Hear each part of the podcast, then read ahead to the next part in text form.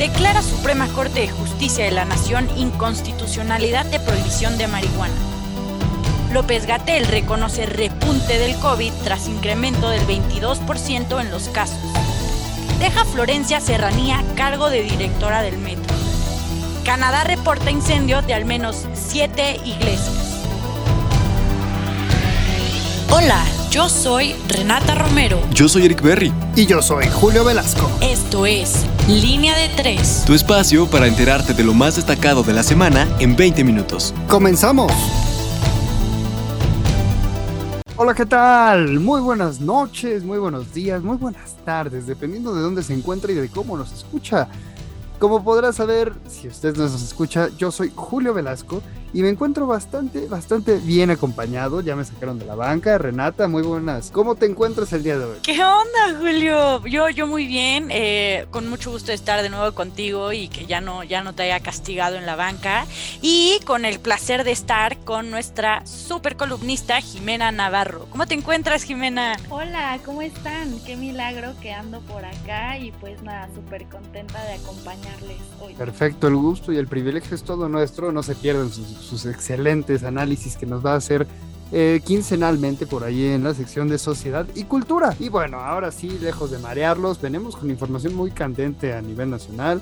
Luego de que la semana pasada hiciéramos una emisión especial eh, a cargo de Renata, muy muy buena edición. Y bueno, ahora sí, Renata, entrando en materia, ¿por qué no nos vas contando qué nos trae la sección de política y economía? Claro que sí, Julio. Tenemos la noticia de que Florencia Serranía, eh, deja el cargo de directora del metro. A más de 50 días del desplome de un tramo elevado de la, de la línea 12 del metro que dejó a 26 personas fallecidas, Florencia Serranía, eh, la actual directora de la red de transporte colectivo Metro, dejó el cargo para ser sustituida por el director del Metrobús, Guillermo Calderón. La noticia fue dada a conocer por la jefa de gobierno, Claudia Sheinbaum, misma que agradeció a Serranía por su trabajo. ¿Cómo ves esta noticia, Julio? Mira, para mí y para todas las personas que nos escuchan, es importante mencionar a, eh, desde, desde que empezó este, este mandato, vamos a decir que, que, la gestión de Florencia Serranía ha sido un completo fracaso. Partiendo también, no hay que, no hay que olvidar que hace algunos meses también se reportó un incendio en, la, en las oficinas centrales y de los del sistema operativo del metro. Entonces, realmente es una tras otra, tras otra, tras otra,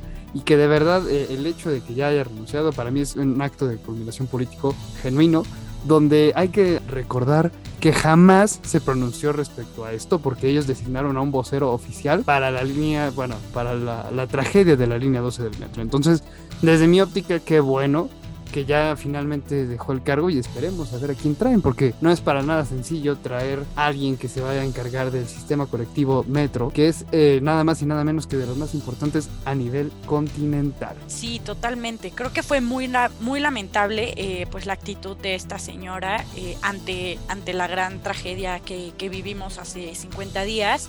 Entonces creo que como dices, lo mínimo que podía hacer era pues eh, dejar el cargo, ¿no? Pero bueno, eh, por otro lado tenemos la noticia histórica de que el lunes 28 de junio el Pleno de la Suprema Corte de Justicia de la Nación, con ocho votos a favor de las y los ministros, acordaron declarar la inconstitucionalidad de la prohibición de otorgar autorizaciones para el uso lúdico y recreativo de la marihuana. Académicos y activistas señalan que se da un fin a un periodo de más de 100 años de prohibicionismo a la cannabis. Se espera que el Congreso de la Unión presente una iniciativa para regular este, este uso de la marihuana. Cabe recalcar para que no se emocionen de que esto ya está pues totalmente legalizado, eh, para que no, no se confundan aquellos a los que a los que les gusta pues esta plantita. Eh, creo que es importante que sepan que necesitan eh, un permiso por parte de Cofepris para hacer este para hacer uso pues de del cannabis, ¿no? Obviamente falta mucho por hacer, pero considero que desde los amparos otorgados eh, por la primera sala de la Suprema Corte de la Justicia de la Nación, eh, de los cuales pues derivó cierta jurisprudencia y que con esta declaratoria de constitucionalidad se está haciendo un gran avance, sobre todo de un tema muy tabú, pero sin duda todavía falta, todavía falta y es muy urgente que el Congreso eh, legisle este tema. Hablando de consumidores, adelante Jimena. La verdad es que yo creo que es un día súper importante para todas las personas que nos gusta consumirla. Y pues eh, aparte de arriba el 420, pues no se les olvide, chavos y chavas, sacar ese papelito porque si no, se los lleva ahora sí que la policía otra vez. Entonces, ya me imagino que no va a ser la primera vez, pero pues no queremos, no queremos otra. Entonces, a sacar su papelito y a seguir exigiendo que toda esta política siempre nos beneficie a los consumidores, a los y las consumidoras y no eh, a las empresas. Sí, sí, como que ya muy experta. Espero no te hayan agarrado en el pasado por un, por un tema de estos. Pero pues bueno, ya nos contarás eh, cuando saques tu permiso. Eh, por último, en, en, esta sección tenemos la noticia de que Jorge Ramos confronta a AMLO en la mañanera. el presidente López Obrador fue cuestionado por el periodista de Univisión debido al alto índice de homicidios en este sexenio. El político le respondió que ya había frenado el aumento de los mismos, sin embargo, que no se ha controlado como se quiere.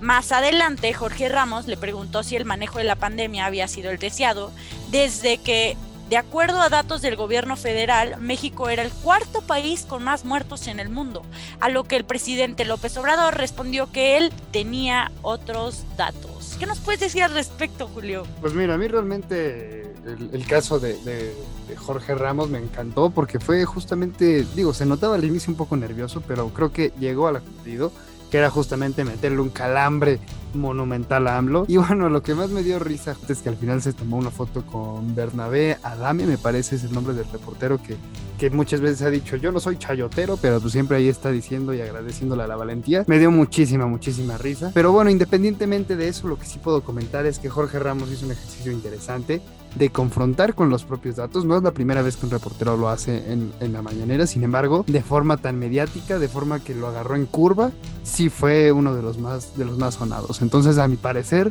muy bueno y creo que es importante remarcar los errores de esta cuarta transformación y bueno, hay que ver cómo van a dejar las secuelas, ¿no? Pero bueno, si Jimena, Renata y la audiencia me lo permite ahora, permítanme irles contando lo que traemos en materia de internacional. Y empezamos con un poco que usted me dirá, ok, esto en qué nos va a afectar, pero ahí les va. Más de mil soldados afganos huyen a Tayikistán. Y usted dirá, ¿y esto qué tiene que ver? Y esto, mire, ahí le va la relación. Después de la semana pasada, las tropas estadounidenses anunciaron que, bueno, anunciaron que formalmente abandonaron su mayor base militar ocupada en el conflicto de Afganistán. El régimen radical talibán ha comenzado a aumentar su influencia y a tomar el control de distintos puntos. Esta es una ofensiva en contra del ejército afgano. Entonces, lo que podemos decir es justamente que la presencia territorial en este lugar va a ir en aumento. Al no tener una influencia internacional tan poderosa como es eh, de los estadounidenses, de las tropas americanas, pues vamos a ver cómo es que se va tomando y se va de nuevo repartiendo los, el poder y la influencia en este territorio. Además, hablando de poder e influencia, el Vaticano enjuicia por primera vez a un cardenal por delitos inmobiliarios. Así es, como en El Padrino 3, si usted ha visto esa joya de película, va a saber más o menos de qué le estamos hablando. Y esto es porque el cardenal Angelo será juzgado junto a otras nueve personas por varios delitos eh, relacionados con la compraventa por 400 millones de un edificio en el corazón de Londres. Es la primera vez en la historia que un miembro del colegio cardenalicio es llevado a juicio por el Tribunal del Vaticano, después de la derogación en el pasado abril de la ley de curia romana que prohibía a los cardenales ser juzgados de forma ordinaria. Y por último, permíteme contarles que Colombia firma la reglamentación de la cadena perpetua por violadores de niños. Este martes 6 de julio, el presidente de Colombia, Iván Duque, sancionó la ley que reglamenta la cadena perpetua para quienes violen o asesinen a menores de edad que fue aprobada el año pasado por el Congreso y en que se considera la cadena perpetua como excepcional y únicamente aplicable a modalidades en que niño, niña o adolescente sea víctima de homicidio en modalidad dolosa y o acceso carnal que implica violencia. Así es, entonces esto es un paso muy interesante y vamos a ver cómo se va desarrollando en la política a nivel Latinoamérica. Y esto es todo por la sección de internacional, ahora vámonos directamente a más noticias que son sumamente jugosas y que traen muchísima polémica alrededor. ¿Por qué no nos vas contando, Jimena? Claro, pues vamos a empezar con la sección de sociedad y cultura, mi mero mole. Y pues bueno, para empezar, las autoridades de Canadá han reportado el incendio de al menos siete iglesias y actos de iconoclasia en la ciudad. Sí, iconoclasia. Aquí no vamos a hablar de vandalismo como algunos medios eh, lo, lo dijeron. Entonces, bueno, esto fue en consecuencia tras el hallazgo de los restos de más de 1.100 menores de edad indígenas que fueron asesinados dentro de varios internados durante finales del siglo XIX y gran parte todavía del siglo XX. El primer ministro Justin Trudeau dijo que los hallazgos en ambos exinternados pues reafirman la verdad de lo que las familias, los sobrevivientes y las comunidades indígenas han sabido desde hace mucho tiempo y que el gobierno continuará proporcionando fondos y recursos para sacar estos terribles errores a la luz. Y pues bueno, no, no cabe duda que este es un hecho muy lamentable eh, que refleja el racismo y la discriminación eh, sistémica y pues también no, no cabe duda que fue una limpieza étnica, un, genocidio cultural. Sí, totalmente. Considero que fue una, anulación, total eh, a la dignidad humana y me impacta que, que, sean otra vez de la mano las dos instituciones que más poder han tenido durante siglos, es decir, eh, gobierno e iglesia que han logrado enajenar y controlar como a la, a la población y a la sociedad. Pero pero no, esto sin duda fue, fue, fue una noticia terrible. Eh, como dice el presidente, bueno, más bien primer ministro de Canadá, eh, pues ojalá estos terribles errores eh, salgan a la luz y se, se, reparen, ¿no? Creo que estamos en una urgente exigencia de, de justicia por la opresión a estos pueblos y sobre todo e incluso a los pueblos indígenas de nuestro país. No hay que verlo solo de la frontera del otro lado, sino hay que verlo de nuestro país, que también aquí existen muchos de esos actos de racismo y discriminación sistémica, eh, por lo que es, es urgente que, que exijamos que, que esto cambie. Claro, Renata, y pues bueno, también traigo otra muy mala noticia que es eh, matan a David Díaz, que es un activista medioambiental que fue asesinado a balazos después de bajar de su vehículo en la delegación de Salagua, en el municipio de Manzanillo. Eh, Díaz Valdés denunció por años la contaminación de la termoeléctrica General Manuel Álvarez Moreno, que afecta a, su población eh, de la comunidad de Campos desde la década de los 90. Fue asesinado días, después de ser liberado de la cárcel, después de haber estado eh, encarcelado durante nueve meses y un juez lo liberó al no comprobarse los delitos que se le imputaron, que eran despojo y daño a propiedad ajena.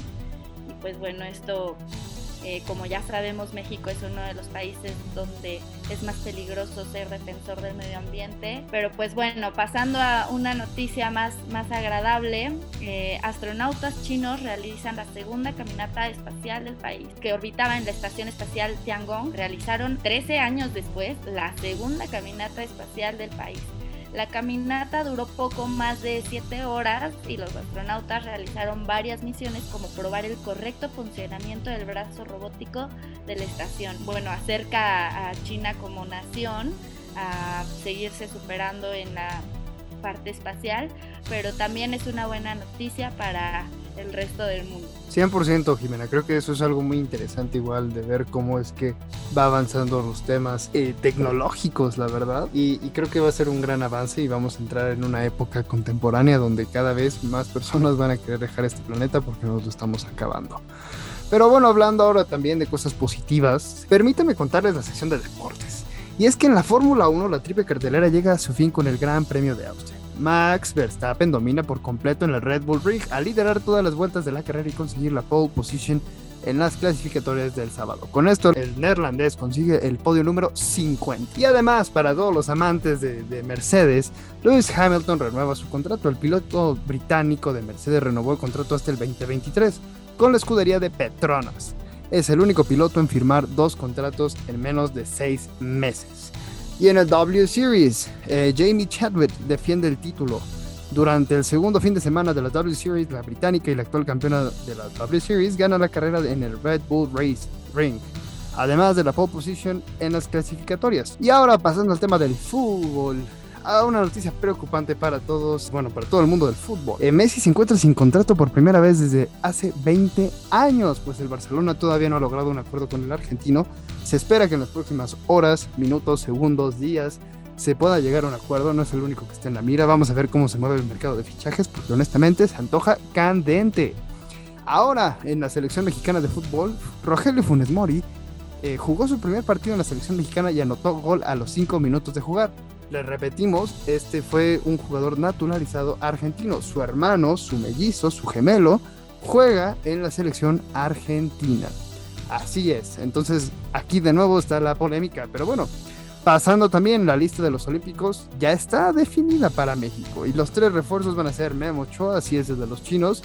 Luis Romo, el campeón con Frustra Azul. Digo, bueno, ya no es Frustra Azul, ahora sí me retracto con Cruz Azul. Y con Henry Martin. Además, en la Eurocopa, en una emocionante y muy, muy, muy candente tanda de penales, en un juego cerradísimo, Italia eliminó a España y bueno, se lista para la final del torneo. Además, en la Copa América, Brasil eliminó a Perú en un partido que se esperaba goleada y al final de cuentas ya se logra meter a la final de la Copa América, esperando lograr el bicampeonato. Y bueno, además también cabe aclarar que después de un apretadísimo partido entre Argentina y Colombia y nos llevaron justamente a la tanda de penales, recordemos que no hay alargue en los semifinales y en los cuartos por el tema del desgaste, sin embargo, Argentina se impone y ya tenemos final de la Copa América. Así es.